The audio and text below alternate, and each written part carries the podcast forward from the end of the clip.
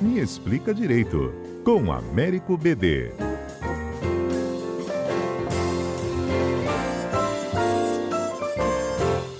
BD, Lava Jato tomou conta né, do noticiário nos últimos dias, não só Lava Jato, Moro, Lula, enfim, né, todas essas discussões e contestações que estão acontecendo em torno das investigações de, de corrupção. Agora, é uma decisão acertada ou não de, de promover a dissolução dessa força-tarefa? Então, Fernanda, é importante a gente fazer uma distinção entre os modelos da força-tarefa e o modelo do GAECO, que é o modelo que o MPF quer implementar.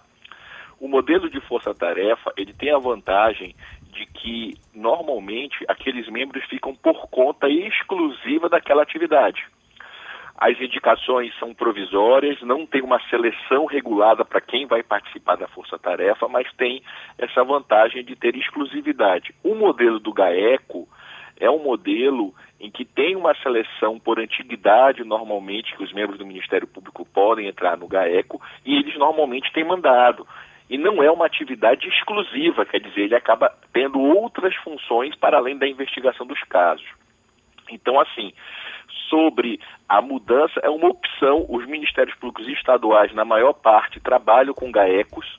É, o, o, que importa é, não é tanto se o modelo vai ser de força-tarefa ou fazer GAECO, mas que o Ministério Público possa, de modo eficiente e respeitando os direitos fundamentais dos investigados, conseguir apurar os casos de corrupção, porque infelizmente o, a, a, o que nós estamos presenciando no, no, nosso país é que ainda há casos graves de corrupção acontecendo e nós precisamos que as instituições funcionem de modo adequado, respeitando direitos fundamentais, mas que eh, possa os modelos, seja o modelo de força-tarefa, seja o modelo de GAECO, não contribuir para a impunidade, mas sim contribuir para que eh, não haja, evidentemente, jamais condenação de inocentes, mas que os culpados sejam punidos, né?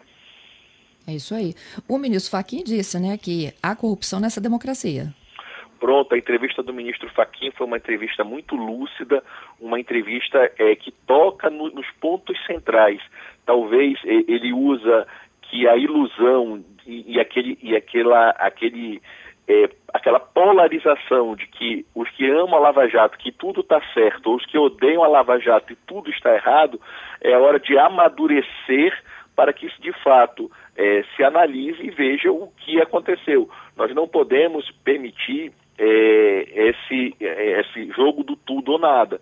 Se tem que democraticamente respeitar os direitos fundamentais, evidentemente, verificar o que está correto e o que está errado e aqueles que cometeram erros devem, dentro da medida de sua responsabilidade garantida para defesa contraditória, ser punidos. Então, achar esse ponto de equilíbrio, não achar que tudo está certo, que tudo está errado, mas apurar de fato o, o, que aconteceu e de que modo, porque, é, como o ministro Barroso também publicou no livro dele, a, a, a sociedade assistiu pessoas, um único réu devolver quase 200 milhões a sociedade assistiu uma série de fatos que causa uma, uma repulsa muito grande. Então, nós precisamos encontrar aí né, é, na, nessa análise o que de fato é, pode e deve ser mantido ou não. Então, mas quando ele disse que há sintomas de revigoramento da corrupção por parte de agentes do Estado, é porque tem, né? Ele não ia dar uma declaração dessa se ele não tivesse pelo menos indícios. É, infelizmente, Fernanda, a, a, a corrupção é um mal é, sorrateiro, que é um, é um, mal que difícil, e, e a gente a, está acompanhando no país, por exemplo, vários polos de investigação muito sérias de, de corrupção no caso da Covid, em outros uhum. casos. Então, assim, o que não se pode é, é, se a Lava Jato tem uma virtude que eu acho que ninguém pode negar, é colocar no centro do país a discussão de que, olha, está na hora de acabar, nós precisamos mudar o, o, o modelo de corrupção que as pessoas é, presenciam natu e naturalizam não é para ser um modelo naturalizado. Não pode valer a pena ser corrupto, não pode se dar bem aquele que tem jeitinho, que bula as regras. Isso não pode acontecer. Então nós precisamos viabilizar com que a democracia e os direitos prevaleçam, que os interesses da sociedade prevaleçam para que a gente possa ter um avanço no país, para que uh, uh, diminua o nosso grau de desigualdade social, diminua a nossa pobreza, porque o dinheiro da corrupção é dinheiro público que é transferido, o dinheiro que deveria ir para a saúde, para a educação, para uma série de atividades prioritárias do ponto de vista da Constituição, acabam indo para o bolso de alguns agentes, infelizmente. Uhum. O, o BD, para finalizar, e o legado do Moro? Então, Fernanda, é muito difícil. É, nós precisamos de instituições fortes e não de heróis.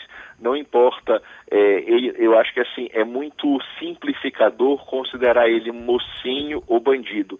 Do uhum. mesmo modo que a operação ela tem virtudes e vicissitudes, nós temos que entender que o ser humano também. Então, assim, eu acho que o mais importante do que analisar a pessoa, a gente tem que analisar de fato de que modo o país pode evoluir a partir desses episódios e de que modo é, as pessoas vão de fato é, mudar cultura, mudar a, a, a prática existente, porque é, a sensação de impunidade e de intocabilidade de determinados agentes públicos e privados no nosso país era e é muito grande.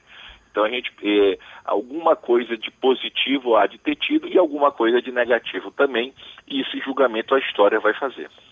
É isso aí. BD, muito obrigada, viu? Até semana Valeu, que Fernando, vem. Um abraço.